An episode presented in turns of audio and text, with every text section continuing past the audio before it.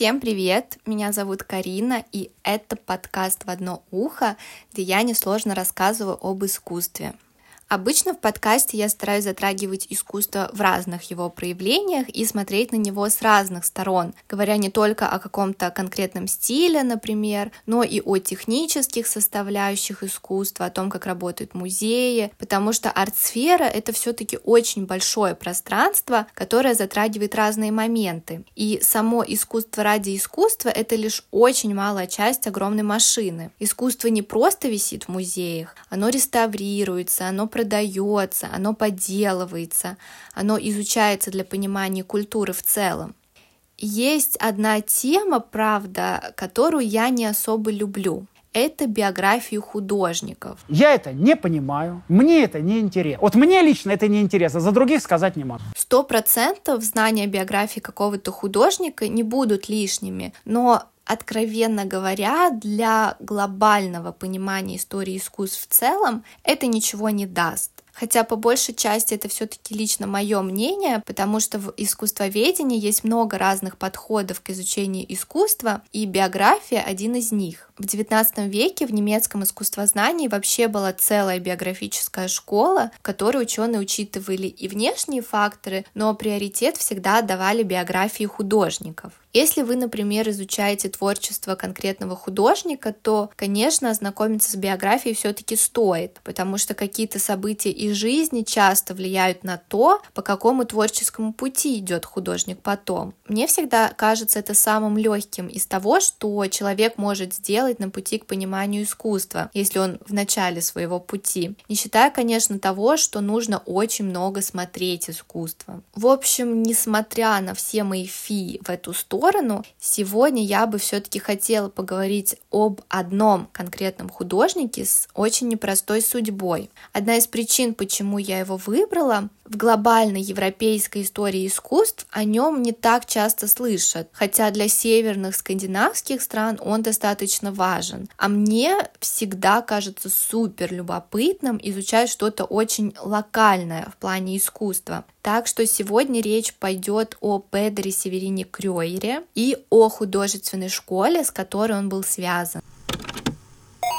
Петер Северин Крюер — это художник второй половины XIX века. Он родился в 1851 году в Норвегии, и уже с этого момента в его жизни появляются вопросики. Дело в том, что его мать на момент родов была совсем юной. А, более того, забеременела она потому, что была изнасилована соседским парнем из богатой семьи. И когда его семья об этом узнала, они просто-напросто решили откупиться от бедной Эллен и оплатили ей роды, клинику и заплатили нотариусу, чтобы он записал сына на себя. Конечно же, все это было сделано для того, чтобы оградить своего сыночка от ненужных неприятностей. В конце концов, юную мать Педера признали неспособной воспитывать ребенка из-за психической болезни. И когда ему был ровно год, он попал в семью своей тети, сестры своей мамы, где его воспитали как родного сына. Его приемный отец был достаточно известным зоологом, его звали Хенрик Николай Крёер, так что Педер прославился под фамилией именно своего приемного отца. Ну и как часто это бывает в красиво написанных биографиях известных людей, уже в детстве стало понятно, что, конечно же, он обладает огромным художественным талантом. Однажды он просто в журнале, где была опубликована статья его приемного отца, нарисовал иллюстрацию к ней, после чего его приемные родители, у которых была на это возможность, наняли ему домашнего педагога, и якобы Педер на настолько быстро все схватывал, что уже в 9 лет его отдали в техническую школу в Копенгагене на отделение живописи. В 13 лет он поступил в датскую королевскую академию художеств. В 19 лет с блеском, конечно же, ее окончил. Пока он учился, участвовал во всевозможных выставках, его работы всегда очень тепло принимали. Короче говоря, он был тем самым сыном маминой подруги. Когда Педеру было 20 22 года он получил золотую медаль Академии за большие достижения в живописи и стипендию, которая давала ему возможность поехать учиться за границу. Раньше это всегда была такая распространенная практика Академии художеств отправлять лучших студентов в такие поездки куда-нибудь в Париж, в Рим. Но Крёя решил повременить с этим и пока оставался в Дании, где познакомился с бароном Генрихом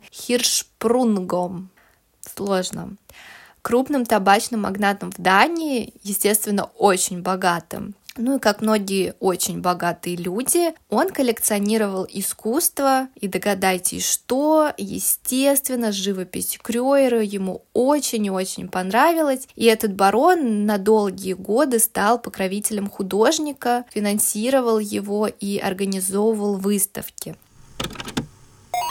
В общем, все в жизни Крёера действительно складывалось прекрасно, у него были деньги, он был достаточно популярен у себя на родине, писал портреты на заказ, он был молод, полон энергии, за ним всегда бегали девушки, ему это было приятно, и, кстати, он этим охотно пользовался, но через пару лет он все-таки решает воспользоваться возможностью поехать учиться за границу и уезжает в Париж. Париж не был его конечным пунктом, проектом, но там Крёер задерживается подольше, потому что учится в мастерской у французского живописца Леона Бона. Леон Бона был достаточно классическим художником, в основном писал академические портреты, а, его авторство, например, портрет Виктора Гюго, Александра Дюма, а среди других его учеников был Андри де Тулуз-Латрек. Но так получается, что несмотря на то, что Бана стал учителем Крёера, наибольшее влияние на его творчество оказывают импрессионисты. Все-таки Париж 19 века. Это Клод Мане, Альфред Сислей, Эдгар Дега, Пьер Агюст Ренуар, Эдуард Мане. И именно эти художники в большей степени оставили яркий отпечаток на его творчестве. Ведь, по сути, Крёер и сам станет таким скандинавским французским импрессионистом. Конец XIX века в Париже — это просто апогей искусства импрессионистов. К ним уже не так скептически относятся, как раньше, и публика все теплее принимает их искусство. В отличие от того же академиста Бана, у которого учился Крёер, у которого портреты четкие, реалистичные. Импрессионистам главное было как бы наоборот передать непостоянство и изменчивость окружающего мира при помощи размытых мелких мазков Wolf.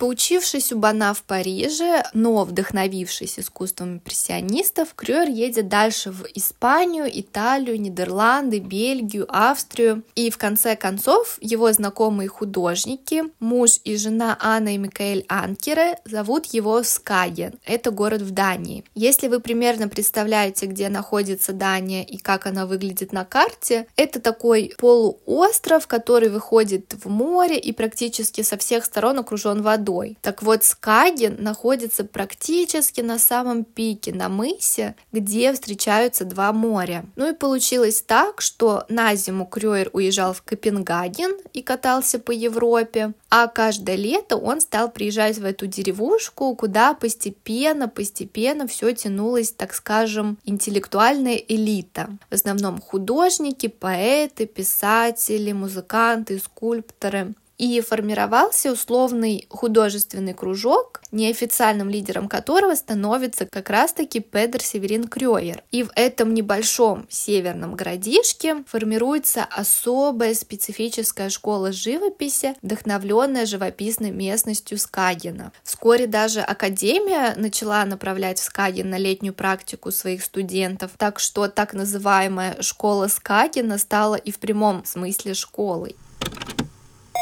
Может показаться, что художники в Скагине жили достаточно скучно, потому что на самом деле это деревня. Сейчас там проживает около 10 тысяч человек, в то время, возможно, было еще меньше. В основном это рыбаки, моряки, хотя на самом деле и художники туда очень органично вписались. Днем они ходили писать на пленере. Это, кстати, как раз важная черта импрессионистов. Если помните, именно у них учился Крёер. А пленер как раз-таки хорошо подходил для того, чтобы работать со светом. А поскольку это место, где очень много водоемов, фильмов, море и, соответственно, всяких световых эффектов, вот эта художественная школа Скакина нашла свое место. Значит, днем художники ходили работать, а вечером они собирались за общим столом, пили вино, спорили об искусстве, обсуждали женщин, так как в основном это были мужские компании. Со временем туда приезжали новые жильцы, художники крутили романы с девушками, там создавали семьи, появлялись на свет дети. В общем, это была большая компания очень близких людей, людей близких в том числе и по духу, и по интересам. И все эти сюжеты, как они вместе проводили время, часто становились сюжетами их живописи. Их живопись действительно кажется настолько по-семейному теплый, уютный. Почти всегда можно точно сказать, кто изображен на картинах, потому что все хорошо знали друг друга. Советую перейти в телеграм-канал в описании и посмотреть, как выглядело искусство этих художников, потому что слушать хорошо, но база того, чтобы разбираться в искусстве, это все-таки насмотренность. Однажды Педер Северин Крюер в очередном своем путешествии по Европе знакомится с художницей Мари Трипке, с которой они вскоре женятся. Мари была на 16 лет младше художника, ему было 37, ей 21. И говорят, что она была просто безумной красавицей. Сам Крюер был от нее в полнейшем восторге, хотя, как я уже говорила, он в целом очень любил женщин и был, мягко скажем, да, дамским угодником. Вскоре после свадьбы они тоже начинают каждое лето проводить в Скагине. В это время талант Северина расцветает, как будто именно Мари дает это вдохновение ему. Он часто пишет их как счастливую семью, хотя насколько на самом деле это была правда, мы, конечно, уже не узнаем. До встречи с Крюером Мари была достаточно талантливой художницей, но постепенно она начинает писать все меньше и меньше, а потом в тени Крюера совсем отходит от своего дела. Возможно, это происходит э, как раз не без влияния своего талантливого мужа, который убеждал Марии, что она бездарность тоже такой очень грустный момент, потому что, возможно, Мари могла бы добиться гораздо больших успехов в живописи и стать очень известной художницей. Хотя наверняка мы, конечно, не можем этого знать. Но после брака она стала, например, больше обращаться к дизайну. И когда они купили совместный дом в Скагине, Мари полностью его обставила мебелью по своим эскизам. Напомню, что это начало 19 века, это в том числе и время, когда развивается профессиональный дизайн, когда к нему начинают обращаться с точки зрения художественной ценности и эстетики. Так что в каком-то смысле Мари шла в ногу со временем. Позже у художников рождается дочь, и со стороны они, правда, кажутся такой образцовой идеальной семьей. Педер сам по себе очень общительный человек, у которого много друзей, красавица жена. Они все вместе любят приглашать друзей, устраивать застолье, общаться, веселиться. Но была, правда, одна тема, которая его совсем выводила из себя, что Педер мог взбеситься, начать кричать, как-то совершенно неадекватно себя вести. Это была тема его здоровья. Он переболел сифилисом, который до конца так и не вылечил, плюс у него начал появляться маниакально-депрессивный синдром. Как оказалось, у Крёера это было наследственным. А, если помните, его отобрали у родной матери, молодой, как раз-таки из-за того, что она страдала от психических проблем. Поэтому на самом деле внешняя идеальная жизнь семьи остается такой только внешне. А Педер со временем начинает страдать не только от депрессии, но и от галлюцинаций, нервных срывов. Его даже кладут на лечение в клинику, потом вроде все хорошо, небольшая передышка, но все повторяется по новой несколько раз. Мари, которая в конец измучилась выходками Педера, вместе с дочерью в итоге уезжает на курорт подлечиться и отдохнуть. И там она знакомится со шведским композитором Хуго Альвеном. По сути, для нее это был выход из клетки. Она понимала, что с Крюером у них нет уже никакого будущего, хотя он категорически ей отказывался дать развод. Но за то, что делает Крюер, он соглашается, чтобы этот Хуго Альвен Гавен, композитор, любовник его жены, жил в их доме. В конце концов, э, Мари забеременела от Хуга, и только это послужило причиной, чтобы Крюер согласился на развод. Конечно, когда и так он был очень нестабилен в психическом плане, история с разводом на его здоровье сказалась ужасно. А так как их совместная дочь по законам того времени должна была остаться с отцом, ему начинает помогать жена казначей городской администрации Хенни Бродерсон. Ее собственная семейная жизнь не сложилась, весь Каген, в принципе, знал, что у ее мужа есть любовница. Я все еще не думаю, что можно говорить о том, что она стала его новой любовью. Мне кажется, это была просто какая-то взаимная поддержка людей, которые остались одиноки. Хенни была с Крюером до последних дней, но все равно не развелась со своим официальным мужем. Что касается Крюера, он писал до самых последних дней, несмотря на то, что у него очень упало зрение, и свои последние картины он писал, будучи уже фактически слепым. А слепой художник — это как глухой композитор, это самый ужасный физический недуг, с которым мог бы столкнуться Крюер. Вот так, будучи невероятно популярным в своих кругах, талантливым художником и человеком, который вокруг себя мог объединять близких по духу людей, ведь Крюер, по сути, был лидером школы Скагина, он закончил свою жизнь практически в одиночестве, слепым и психологически подавленным человеком. Хотя вспомните, как начиналась его история, когда его усыновили обеспеченные родственники, как его в совсем раннем возрасте приняли на отделение живописи, как он выиграл стипендию на поездку в Европу, да и вообще какую карьеру он себе построил. Давайте все-таки немного поговорим об искусстве, потому что биография это, конечно, хорошо, но надо вписать ее и в общекультурный контекст. Как я уже сказала, Крюер лично встречался в Париже с импрессионистами, манеру которых он во многом перенял в своем творчестве. Что глобально представляет собой импрессионизм? Это стиль, который возник во Франции во второй половине XIX века в кругу художников, которые выступали против академических принципов живописи. Если в академии писали в основном мифологические исторические сюжеты в реалистичной манере, импрессионисты начинают сосредотачиваться не на какой-то возвышенной жизни, а на повседневности жизни современной Франции. По сути, просто начинают писать жизнь вокруг. Импрессионисты пишут без контуров, они пишут мелкими мазками. Эта манера очень хорошо заметна у Крёера. Большое внимание уделяют светотеневым моментам. Как я уже говорила, для Скагинской школы это особенно важно, потому что они часто пишут воду, а мелкими мазками как раз легко передать световые переливы и блеск воды. Ну и, конечно, другое принципиальное отличие. Академисты работают в мастерских, где, как правило, это длится очень долго, в то время как импрессионисты начинают выходить на пленэр. С французского языка пленэр дословно это открытый воздух, когда мастера работают на улице. И в очень быстрой и свободной манере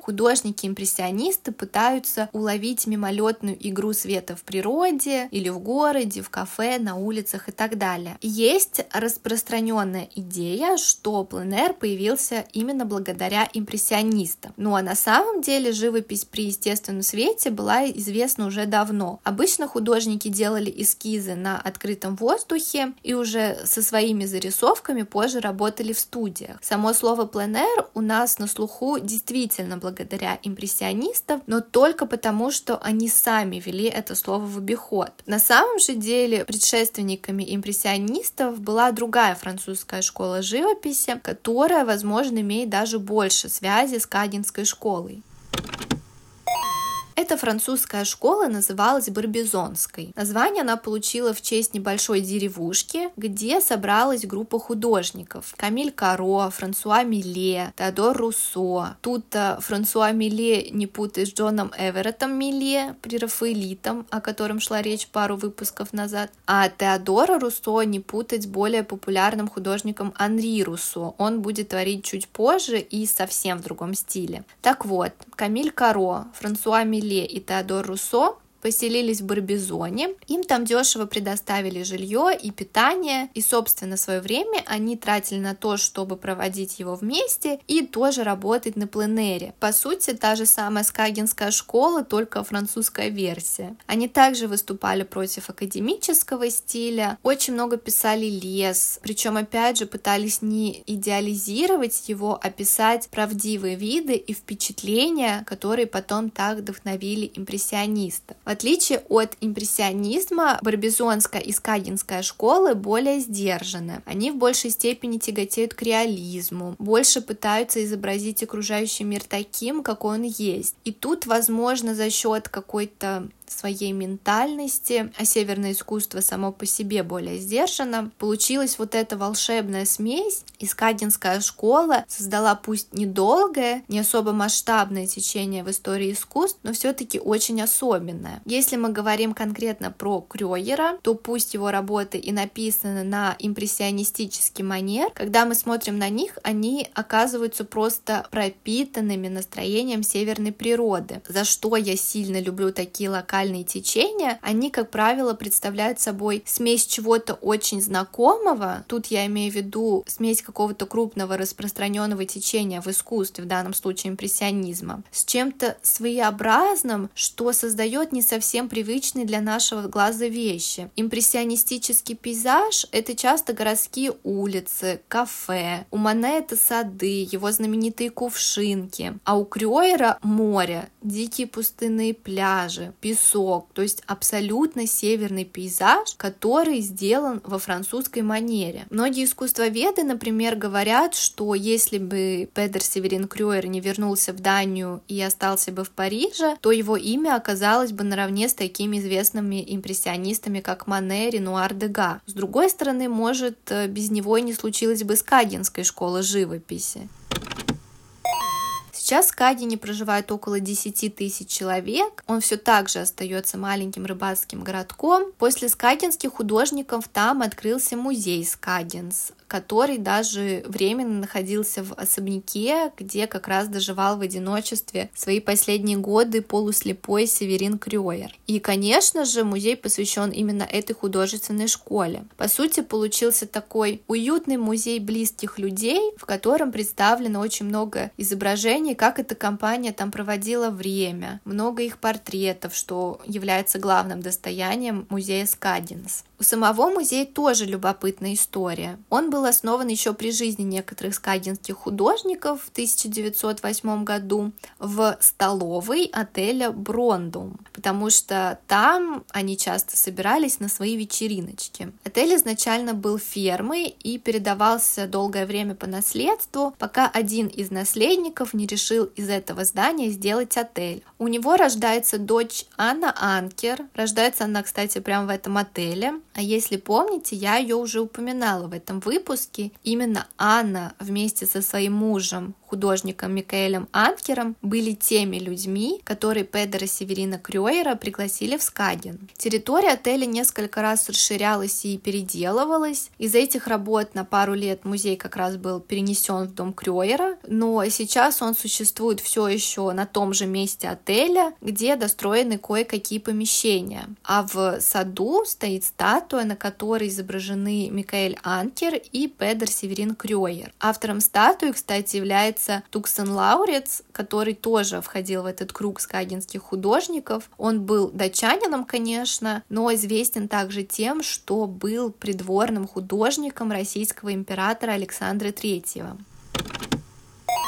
Просто представьте, что Скаген — это ну вот очень маленький город, до деревни, по сути, где вся жизнь завязана на море. Там живут одни рыбаки. И вот в этой деревне каким-то волшебным образом собирается группа образованных, интеллигентных, талантливых людей, которые создают целую национальную художественную школу. А любопытный факт, кстати, что в конце 80-х, когда датское правительство голосовало за принятие однополых браков, ЛГБТ плюс комьюнити в качестве благодарности всем людям, принимающим этот закон, вручили по розе и по открытке с изображением картины Крёера «Летний вечер на южном пляже Скагина» 1893 года. На картине изображены его жена Мари Крюер и Анна Анкер. Так что эта школа действительно стала национальным символом Дании, которым датчане очень гордятся. Собственно, вот какой была судьба Педера Северина Крюера, человека, который был лидером этой школы, человека, который, с одной стороны, пользовался своим авторитетом и жил на всю, а с другой стороны, печально закончил слепым, чуть ли не сошедшим с ума и абсолютно морально вымотанным. Всем спасибо, кто дослушал этот выпуск до конца. Еще раз напоминаю, что в описании есть телеграм-канал, где можно посмотреть картины скагинских художников. Искренне рекомендую, на самом деле. Мне кажется, что у них очень уютное такое семейное домашнее искусство. Пока. Собака, замолчи. Собака лает. Как мне записывать?